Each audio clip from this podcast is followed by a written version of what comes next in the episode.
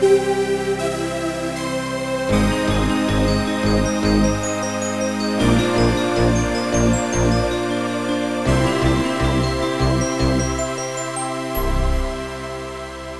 olá!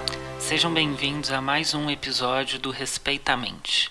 No episódio de hoje falaremos sobre um livro intitulado Eu, Pierre Vier, que degolei minha mãe, minha irmã e meu irmão, organizado por Foucault em 1977. Nós falaremos um pouquinho sobre alguns aspectos, buscando remontar o nascimento das relações entre a psiquiatria e a justiça penal, na constituição e na institucionalização do sujeito criminoso. Nesse sentido, nós vamos tentar avaliar as inclusões e as exclusões que as formas e os discursos, tanto o discurso psiquiátrico quanto o discurso jurídico, relacionando com a linguagem e a sociedade, vão fazer com o indivíduo. Isso nós faremos através do material que foi escrito e da vida de seu autor. Nesse sentido, nós vamos observar como que se efetua esse movimento de produção de uma verdade pelo saber psiquiátrico que vai do enfoque no crime próprio da criminologia clássica para o enfoque no criminoso, característico então da criminologia positiva. Jean-Pierre Rivière matou com uma foice sua mãe Victoire, grávida de seis meses, sua irmã Victoire Rivière e seu irmão Julu Rivière. Depois de uma série de depoimentos de pessoas da família e vizinhos a respeito daquela família e do assassino, o prefeito então decreta prisão para Pierre Rivière. Após alguns dias desse decreto, uma pessoa vai encontrar Pierre, que havia fugido, andando por um bosque. Essa pessoa então o tranca num quarto até que os policiais pudessem buscá-lo. Ele enfim foi encontrado com um arco e uma flecha, duas facas, um canivete e um bastão de enxofre. Num primeiro momento, no seu primeiro interrogatório, quando Pierre foi indagado em dizer o motivo que o levou a cometer o crime, ele responde que matou seus familiares amando de Deus, porque sua mãe e seus dois irmãos estavam unidos. O juiz não entende o que ele quis dizer com estavam unidos e pede para ele discorrer um pouco mais sobre. E ele então explica que estavam unidos para perseguir o seu pai. O juiz questiona Rivière por que Deus não mandaria ninguém cometer um crime desta natureza. Pierre então responde ao juiz, dizendo várias passagens da Bíblia, afirmando ter lido a Bíblia várias vezes e essas passagens ele concatena de forma algo desconexa. O juiz pergunta se ele havia planejado o crime e por quê, e Pierre responde que sim, tinha planejado há cerca de 15 dias e o motivo era que o seu pai era muito perseguido e não conseguia trabalhar por conta dessa perseguição. Ele conta que um dia estava num campo e Deus apareceu, se materializou, acompanhado de anjos e o ordenou que o fizesse. Pierre vai contar detalhadamente por horas sobre a sua história e o modo que seus pais viviam, e ele promete então transcrever tudo o que tinha dito no tribunal. E aí, parafraseando exatamente as palavras escritas por Pierre, ele inicia o seu relato da seguinte forma: Eu, Pierre Vier, que degolei minha mãe, minha irmã e meu irmão, e querendo tornar conhecidos os motivos que me levaram a esta ação, escrevi toda a vida que meu pai e minha mãe levaram juntos durante seu casamento. Fui testemunha da maior parte dos fatos que estão escritos no fim dessa história. No que se refere ao princípio, ouvi meu pai contar quando falava disso com seus amigos e também com sua mãe, comigo e com os que disso tinham conhecimento. Em seguida, direi como decidir cometer esse crime, o que eu pensava então e qual era a minha intenção. Direi também qual era a vida que levava entre as pessoas. Direi o que passou no meu espírito depois de cometer esta ação, a vida que levei e os lugares por onde passei, desde o crime até minha prisão, e quais foram as resoluções que tomei. Toda essa obra será escrita em estilo muito grosseiro, já que sei apenas ler e escrever. Mas, contanto que se compreenda o que quero dizer, é tudo o que peço, e redigi tudo da melhor maneira possível. E assim ele começa o seu escrito.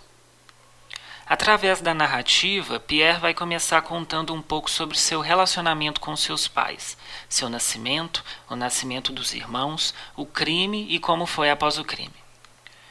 Relata que o seu pai, de nome também Pierre Rivière, pediu a sua mãe Victoire Brion em casamento, pois as idades combinavam, as fortunas combinavam bem. De certo modo, então, ela lhe foi prometida.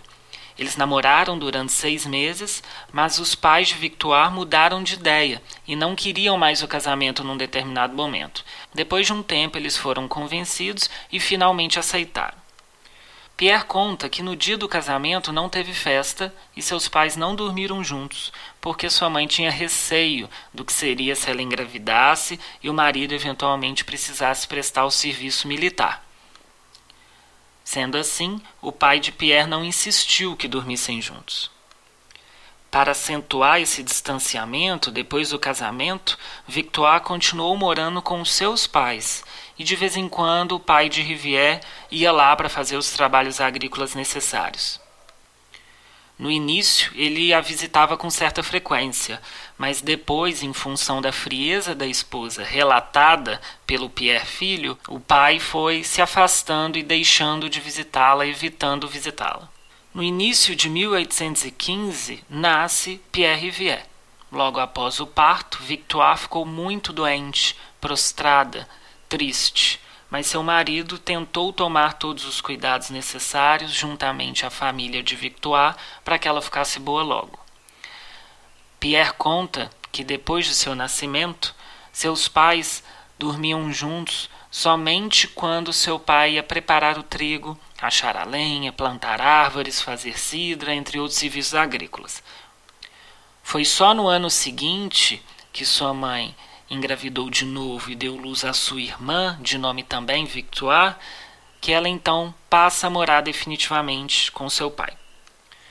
Depois do nascimento da filha, a doença de Victoire piora, ainda que ela tenha sido pouco caracterizada, ela ficou mais prostrada, mais lentificada, sentia dores e ficava mais reclusa no seu quarto.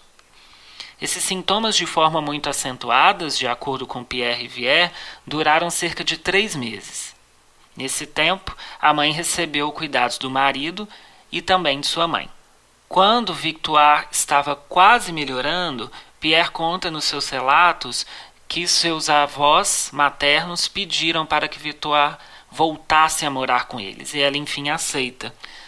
Novamente ela deixa de morar com o pai de Rivière. Nesse retorno, ela falava para as pessoas da cidade que estava voltando porque não era bem tratada e que lhe faltavam algumas coisas em casa. De acordo com Pierre Rivière em seu relato nessa época, ela passa então a odiar o seu marido e daí em diante começa a fazer uma série de coisas para aborrecê-lo na visão de seu filho. Inicialmente, quando Pierre confessa e se entrega à justiça, ele tem um pouco de receio de dizer a verdade e diz que está sendo levado por alucinações e visões, espíritos e anjos que o mandam fazer aquilo de acordo com uma ordem divina e que depois ele iria para o céu se fizesse o que lhe fora ordenado. Mas, de acordo com o seu escrito, quando ele retorna à realidade, existe uma certa carga de arrependimento. Pierre era um camponês de cerca de 20 anos, habitante da região da Normândia, na França, que ficou com seus pais e irmãos depois que eles se divorciaram, ainda que nas proximidades da casa da mãe.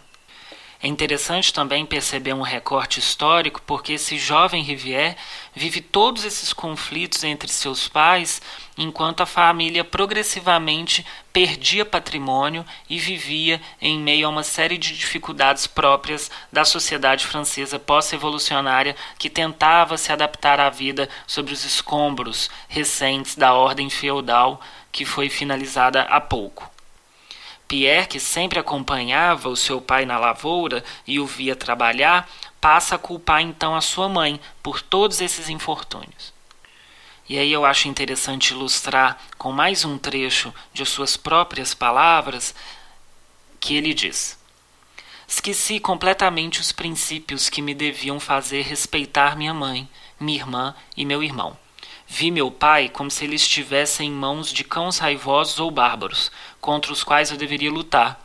A religião proibia tais coisas, mas eu esquecia suas regras. Até me parecia que Deus me tinha destinado a isso e que eu executaria sua justiça. Conhecia as leis humanas, as leis da polícia, mas pretendi ser mais sábio que elas. Considerava-as ignóbeis e vergonhosas. Tinha lido a história romana e tinha visto que as leis dos romanos davam ao marido direito de vida e morte sobre sua mulher e filhos. Os sentimentos então mais profundos que o Rivière sentia sobre o crime que cometeu, ele registrou em palavras, e daí ele prossegue. Enquanto ia, senti enfraquecer aquela coragem e aquela ideia de glória que me animavam. E quando me afastei mais e alcancei o bosque, recuperei completamente minha razão. Ah, será possível? perguntei-me, monstro que sou. Desgraçadas vítimas. Será possível que eu tenha feito isso? Não, é apenas um sonho. Ah, não, é demasiadamente real. Abismos abram-se sobre meus pés. Terra, engula-me. Chorei e me rolei no chão. Deitei-me e examinei o local e os bosques. Já tinha estado lá outras vezes. Ai de mim, nunca pensei encontrar-me um dia aqui neste estado. Pobre mãe, pobre irmã, culpadas talvez de alguma maneira, mas jamais tiveram ideias tão indignas quanto as minhas.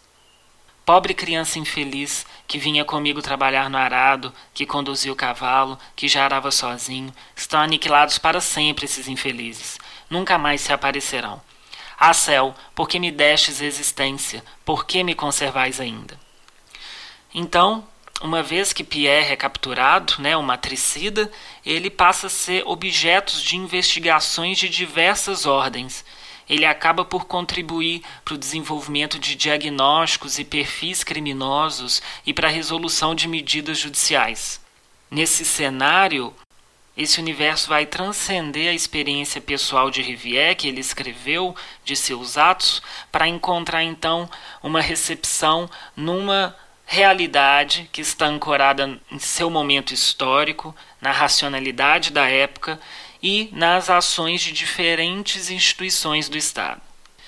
E aqui é interessante que a singularidade do caso não está exatamente na barbaridade do crime, mas também em observar o que essas instituições, esses saberes e essas práticas vão fazer quando assumem que esse memorial escrito pelo Rivière é uma parte essencial para se pensar em diagnósticos e resoluções judiciais. O debate, então, no início do século XIX, que estabelecia, de certa forma, que os loucos eram incapazes de ser responsabilizados pelos atos criminosos, consistia, aplicado especificamente a esse caso, determinar então qual seria a punição adequada para Rivière com base no seu quadro de sanidade ou de alienação. Na ocasião do seu julgamento, primeiramente, ele foi considerado são e condenado à morte, que era o que acontecia com as pessoas que assassinavam seus pais, os parricidas. Porque, ainda que na aldeia ele fosse considerado um ignóbil, um idiota e um imbecil, e pelos jornais de certa forma era retratado como um furioso, apesar disso tudo, ele havia escrito um longo memorial com extensas explicações e na visão do juiz isso atestava de certa forma que ele havia planejado e ter tido consciência de seus atos. O Rivière, mesmo sem saber, ele fabricou a pedido de seus acusadores em prol da ciência uma prova determinante contra a própria vida. O que acontece depois é que Esquirol, um importante psiquiatra da época, e outros psiquiatras colegas se dirigiram ao rei pedindo para que transformasse essa punição. Enfim, a punição ela é transformada numa prisão perpétua. Pierre, então preso, ele se recusava a quaisquer obrigações da rotina na prisão, principalmente as relacionadas com os cuidados com o próprio corpo, ameaçava todo mundo à sua volta que o contrariava, e quando ele enfim foi colocado em isolamento para proteger dos demais, ele encontra uma forma de se enforcar e morre por suicídio. Nós temos aqui então um matricídio, né, um atentado contra a vida da mãe, a morte dos irmãos, ela ocorre em decorrência da morte da mãe, e é importante a gente pensar quais símbolos da tradição podem explicar esse acontecimento. Quais elementos do memorial que ele redigiu ou que saber das disciplinas que o cercam podem justificar esse acontecimento. Rivière, um homem já crescido, de certa forma padecia com todas as experiências que impunham limites à sua volta. E ele se sentia excluído das leis externas. As leis que faziam sentido para ele eram as suas leis internas, a forma como ele mesmo julgava se os outros eram dignos, a forma como ele julgava os outros e a si mesmo. De certa forma, ele tinha uma boa memória, conseguia concatenar suas ideias, uma imaginação fértil e grandes ambições, mas foi, infelizmente, tomado por sentimentos de uma certa inadequação e culpa, principalmente relacionados aos seus desejos sexuais, ao incesto e à lida com a presença feminina, que, como ele mesmo relatou, lhe causava profundas angústias. Em um trecho específico do memorial, ele vai dizer: Naquele tempo, a paixão carnal me incomodava Pensava que seria indigno de mim pensar alguma vez em me entregar a ela. Tinha, sobretudo, horror ao incesto, e isso fazia que não quisesse me aproximar das mulheres da família. Quando eu pensava ter me aproximado demais, fazia sinais com a mão como se quisesse reparar o mal que pensava ter feito. Como me perguntassem por que fazia estes sinais, procurava contornar as perguntas, dizendo que o diabo que eu queria enxotar. Então, de certa forma, o Pierre vai tornar literal as agressões dos discursos que ele apreende nesses ensaios sociais. Ele leva a cabo ameaças que ouviu ao longo da vida, ao ponto que ele se transforma no autor de um crime que está totalmente entranhado num texto. Só que esse texto não consegue explicitar o sistema das regras e dos princípios que guiam seus feitos até o crime, até o fim. Desde o início, estava nos planos de Rivière morrer. Ele gostaria de morrer com uma morte gloriosa, que mostrasse, de certa forma, para o mundo a necessidade de uma ordem patriarcal, essa ordem patriarcal que, na sua visão, lhe faltou. E aí, fazendo uma análise um pouco mais psicodinâmica, vingar o seu pai significava então restituí-lo a um certo lugar natural. Esse lugar paterno, que segundo Freud teria sido historicamente até anterior à sociedade que esse Rivière recusava de certa forma. Seria como injetar no pai um ânimo para que ele assumisse, enfim, a função que ele não assume, nem mesmo para com seu filho Rivière. Se o pai, então, assumisse essa função, poderia, nessa visão interpretativa, dar para o Pierre Rivière filho os limites que o possibilitariam de viver uma vida em comunidade e que pudessem protegê-lo de quaisquer aflições. Esse sentimento ambivalente em relação ao pai se soluciona, enfim, de forma trágica no atentado contra a própria mãe. Então Rivière faz um duplo jogo, em que ele culpa e ao mesmo tempo exime o seu pai da sua ausência. Não porque ele não estivesse presente, mas porque ele, dentro dos acontecimentos da sua vida, renunciou ao seu papel dito natural da figura paterna. Então, com o intuito de redimir ou educar o próprio pai, que nos olhos de Pierre Vier um homem simplório, ele tinha como objetivo educar todos os homens simplórios do mundo e ser, enfim, por um crime machista e até mesmo misógino, imortalizado como herói dos homens exilados da natureza e da cultura, esses homens descaracterizados. No entanto, né, no final, essa morte gloriosa que ele planejou, uma morte pelas mãos do Estado, que seria para o Pierre Vier Filho uma grande vingança, foi roubada. Ele não consegue esse triunfo final, esse grande triunfo que ele planejava. E aí é interessante ver que esse desejo de matar corre paralelo ao desejo de morrer. Acabam roubando esses planos da morte gloriosa pelas mãos do Estado, porque quando o Rivière escreve e aí se mostra um ser dotado de razão pela complexidade do seu escrito, ele abandona de certa forma a infâmia, se tornando então porta-voz de um discurso poderia perdurar, inclusive com a sua morte. E aí esse caso ficou estampado em todos os jornais, nos folhetins da época e ficou eternizado. Então era preciso fazer um movimento de tirar a razão de Rivière para lhe conceder a vida. E a melhor forma de devolvê-lo então para esse lugar de infâmia foi, entre aspas, condená-lo a viver. Quando enfim lhe dão uma pena, para sua derradeira autoria, é isso que eles fazem. Na análise apresentada pelo Foucault, esse caso do Rivière se situa no que ele chama de sociedade disciplinadora. E é interessante a gente perceber que nesse dossiê existe uma mescla de quatro tipos de poderes que vão, de certa forma, dialogar entre si um poder político, porque existe uma instituição, indivíduos que o escutam, avaliam e que se delegam o direito de julgar, estabelecer ordens, regulamentos, regras e normas para comportamentos. Temos também um poder econômico, porque existe um olhar que é conferido a um indivíduo camponês. Essa identidade camponesa confere um lugar na posição monetária, na economia monetária.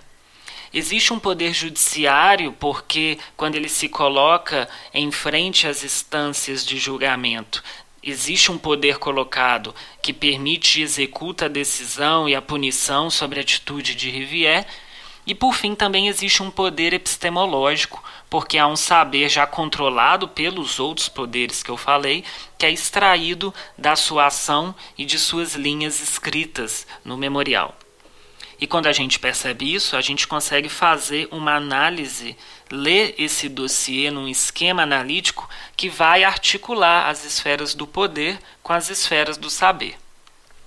Então nós temos um ato, um ato criminoso, e a partir daí esses níveis e camadas de poderes e saberes vão se apresentar.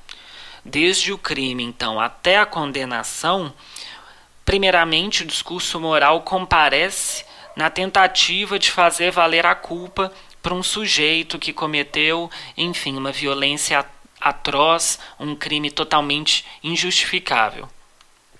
E aí, nesse percurso, nesse caminho que vai do assassinato, que é o ato, até o julgamento, que são as análises sobre o ato, instaura-se uma gama de discursos entre médicos e juristas que vão fazer um embate entre o discurso psiquiátrico e o discurso jurídico. Nesse sentido, através de ferramentas como observação, classificação, análise de comportamentos, registros em prontuários, em outros documentos, o saber judiciário e o saber psiquiátrico vão iniciar uma empreitada de confeccionar um laudo desse ato que conste todas as características desse indivíduo assassino e que discorra sobre as motivações do delito Nesse sentido, todas essas descrições e classificações vão se prestar para que se estabeleça uma comparação à norma e se tome, enfim, uma atitude. E aqui é importante a gente ver o papel do exame psiquiátrico, porque é através dele que surge o aspecto individual de Rivière, não apenas o crime, mas o olhar sobre o criminoso o exame, de certa forma, permite fazer um deslocamento do ato à conduta, do delito à maneira de ser, aos comportamentos. E isso é muito importante, muito marcado historicamente. Um ano depois, em 1836, esse debate era extremamente presente na sociedade em termos da utilização dos conceitos psiquiátricos na justiça penal. E aí é muito importante a gente perceber que a sanção ao ato do Rivière se dá pelo diagnóstico médico. Por ele ter sido considerado louco, o discurso então não poderia se misturar com o discurso dos outros, ainda que ele tivesse relatado daquela maneira. Nesse momento histórico, é importante a gente lembrar que existia uma sociedade com o imperativo da razão. Razão, ordenação, disciplina. E nesse universo, a loucura sempre foi uma inquietação. A loucura sempre foi uma interrogação. A loucura ela surge como um sintoma que vai colocar em xeque a validade do discurso, ainda que ele tenha sido escrito. E a loucura, então, no caso do Rivière, que surge como um argumento para esse deslocamento da morte pelo Estado para a prisão perpétua. E dessa forma o saber psiquiátrico se infiltra no saber jurídico e tem então subterfúgio na justiça. Sobre esse assunto, um autor importante, Molin, em 1982, ele vai dizer o seguinte: o louco criminoso, que prejudica tanto se não mais a ordem social que todo outro criminoso, deveria ser condenado. Sua qualidade de criminoso oculta-se, contudo, atrás da de louco. A precedência dos fatos, do contexto no qual se insere o delinquente para além de seu delito, permite uma determinação de responsabilidade não por qualquer técnico dos fatos, inclusive os juízes. Ela facilita uma inserção maior da psiquiatria e, portanto, o desenvolvimento da teoria da responsabilidade limitada, que introduz todas as nuances da loucura na responsabilidade jurídica. Então, de certa forma, o louco estaria incapaz de se responsabilizar. E aí é interessante ver como isso está descrito nos laudos, nos relatórios. E o Pierre ele é descrito como um jovem de caráter moralmente abalado, inferioridade moral, dureza de caráter, solitário, feroz, cruel, um selvagem que escapa às leis da simpatia e da sociabilidade, fecha aspas, porque era assim que estava escrito nos relatórios da época. E é interessante que aqui a mídia da época, os jornais e os folhetins, já iniciavam e acentuavam essas descrições e esses juízos emitidos sobre o Rivière, fazendo já essa fotografia muito mais do indivíduo do que do ato em si do assassino e não exatamente a discussão da infração.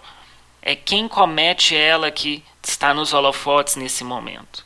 Então é importante perceber que o sujeito ele surge como um efeito importante da linguagem e não somente o crime que ele comete.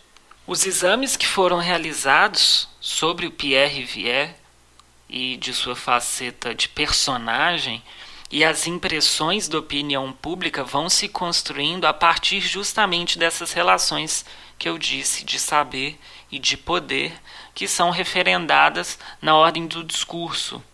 Isso nas instâncias institucionais vai se encontrar na ordem das leis e das normatizações.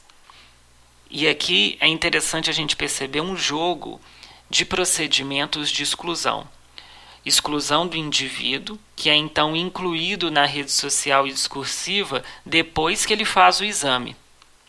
Nisso que eu estou chamando de jogo, a gente pode perceber, primeiro, a interdição, a proibição, que liga o desejo ao poder na medida em que não se tem o direito de dizer sobre tudo, não se pode falar de tudo em qualquer circunstância e qualquer um não pode falar de qualquer coisa uma rejeição, né, uma separação, cisão entre razão e loucura, como eu comentei, e um deslocamento da relação com a verdade. A verdade aceita, que vigora, está relacionada com um sistema que é de exclusão, amparado num suporte institucional, que tem um discurso como verdadeiro que se associa intimamente com o poder de coerção. E no caso do Rivière, isso fica muito explícito existem sistemas de exclusão, segregação da loucura e dessa vontade de verdade que vão atingir esse discurso médico e jurídico. E é justamente o psiquiátrico, o saber psiquiátrico, que vai incluir o Rivière para depois excluir das instâncias sociais, vivendo o que o Foucault vai chamar de inclusão por exclusão. E também é importante a gente analisar que todo esse movimento de exclusão e inclusão que o Pierre experimenta, ele não experimenta somente neste momento, mas também em cenas e experiências cotidianas pretéritas ao crime. Ele já se sentia um sujeito excluído, segregado, em função de seu momento histórico, de sua posição econômica e das questões de classe da França daquela época. E não é como se ele fosse uma pessoa sem ambições. E aqui eu trago mais um trecho onde ele fala o seguinte: Mas eu estava sempre ocupado com minha superioridade e andando sozinho, inventava histórias onde me imaginava desempenhando um papel, sempre liderando os personagens que imaginava. Via, no entanto, como as pessoas me olhavam, a maior parte caçoava de mim. Eu me esforçava para encontrar uma maneira de agir que fizesse com que isso acabasse e eu pudesse viver em sociedade. Mas não tinha jeito para isso. Não achava as palavras que precisava dizer e não conseguia ter um ar sociável como os rapazes da minha idade. Então ele já se considerava um sujeito diferente dos demais, ainda que o contato com o poder mais explícito só se dá depois da experiência da escrita, onde essa relação com os aparatos disciplinadores fica mais evidente. E é interessante a gente perceber que a escrita ela não é inócua.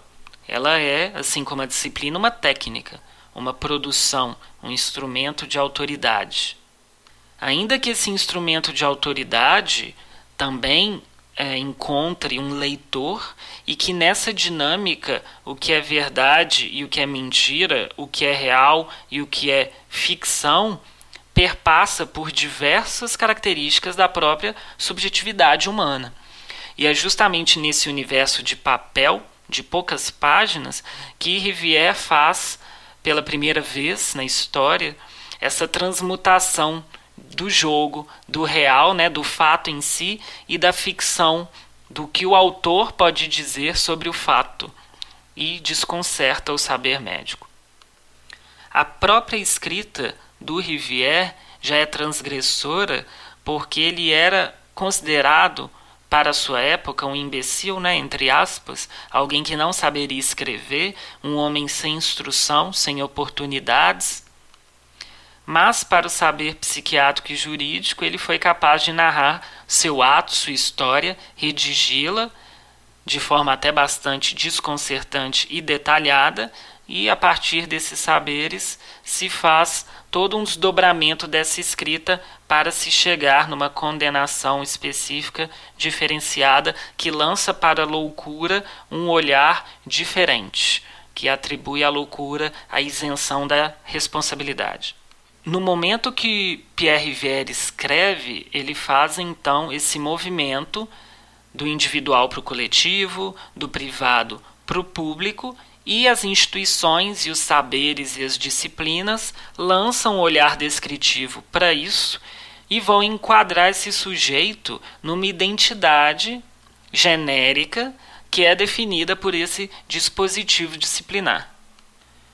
Então é através da escrita, da produção de um laudo que ele se eterniza de certa forma, que ele se enreda no próprio personagem, um personagem tido como louco e que como louco teria todo o seu desdobramento específico. Enfim, já chegando no fim do episódio, o que eu acho muito importante da gente perceber explorando melhor esse caso e eu recomendo a leitura do livro na íntegra, que é muito importante a gente ver como se dá essa dança entre o jurídico e o psiquiátrico, que a gente possa perceber a mecânica dessas disputas que tentam atribuir um sentido a um crime. Além do sentido, ver os pressupostos e consequências sociológicas. essa disputa vai tentar de toda forma caracterizar a relação entre a pessoa e o ato. E nesse meio do caminho, uma série de explicações vão surgir e essas explicações vão ensejar condutas.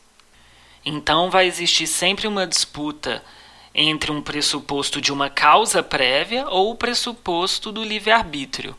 É cruel ou é louco? E é justamente nesse tensionamento que nós vamos fazer todo um debate que vai dinamizar essa mecânica de atribuição de sentido porque o louco não seria responsável e o cruel, enfim, poderia ser.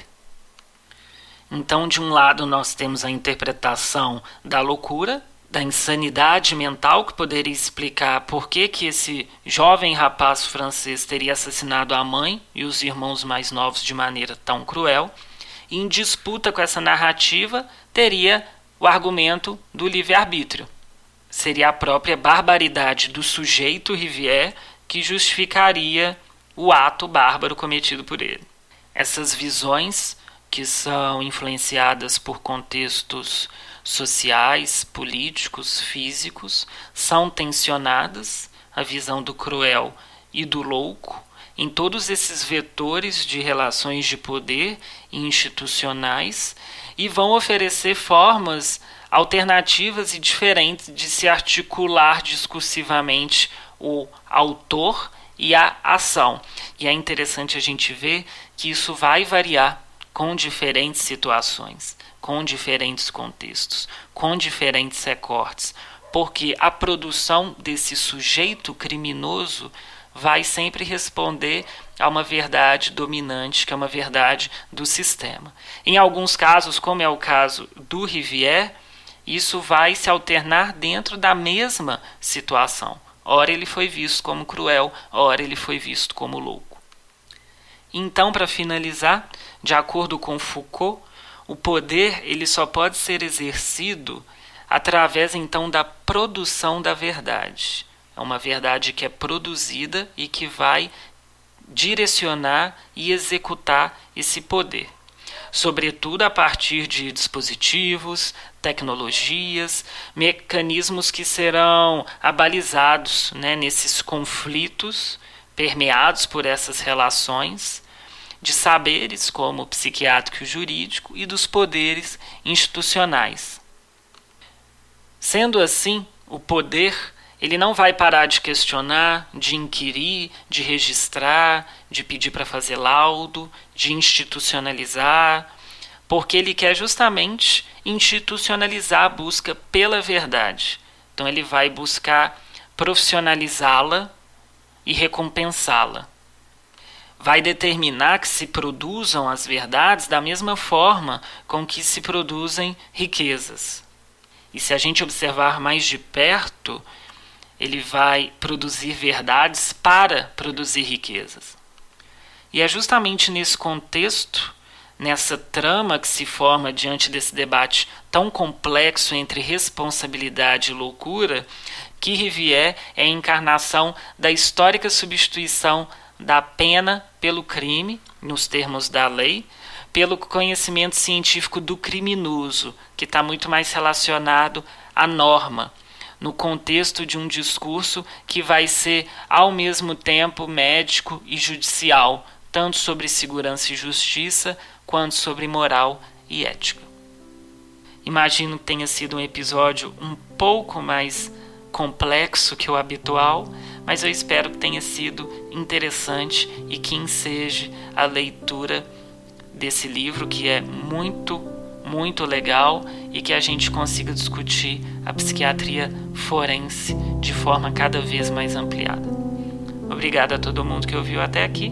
Um abraço e até a próxima.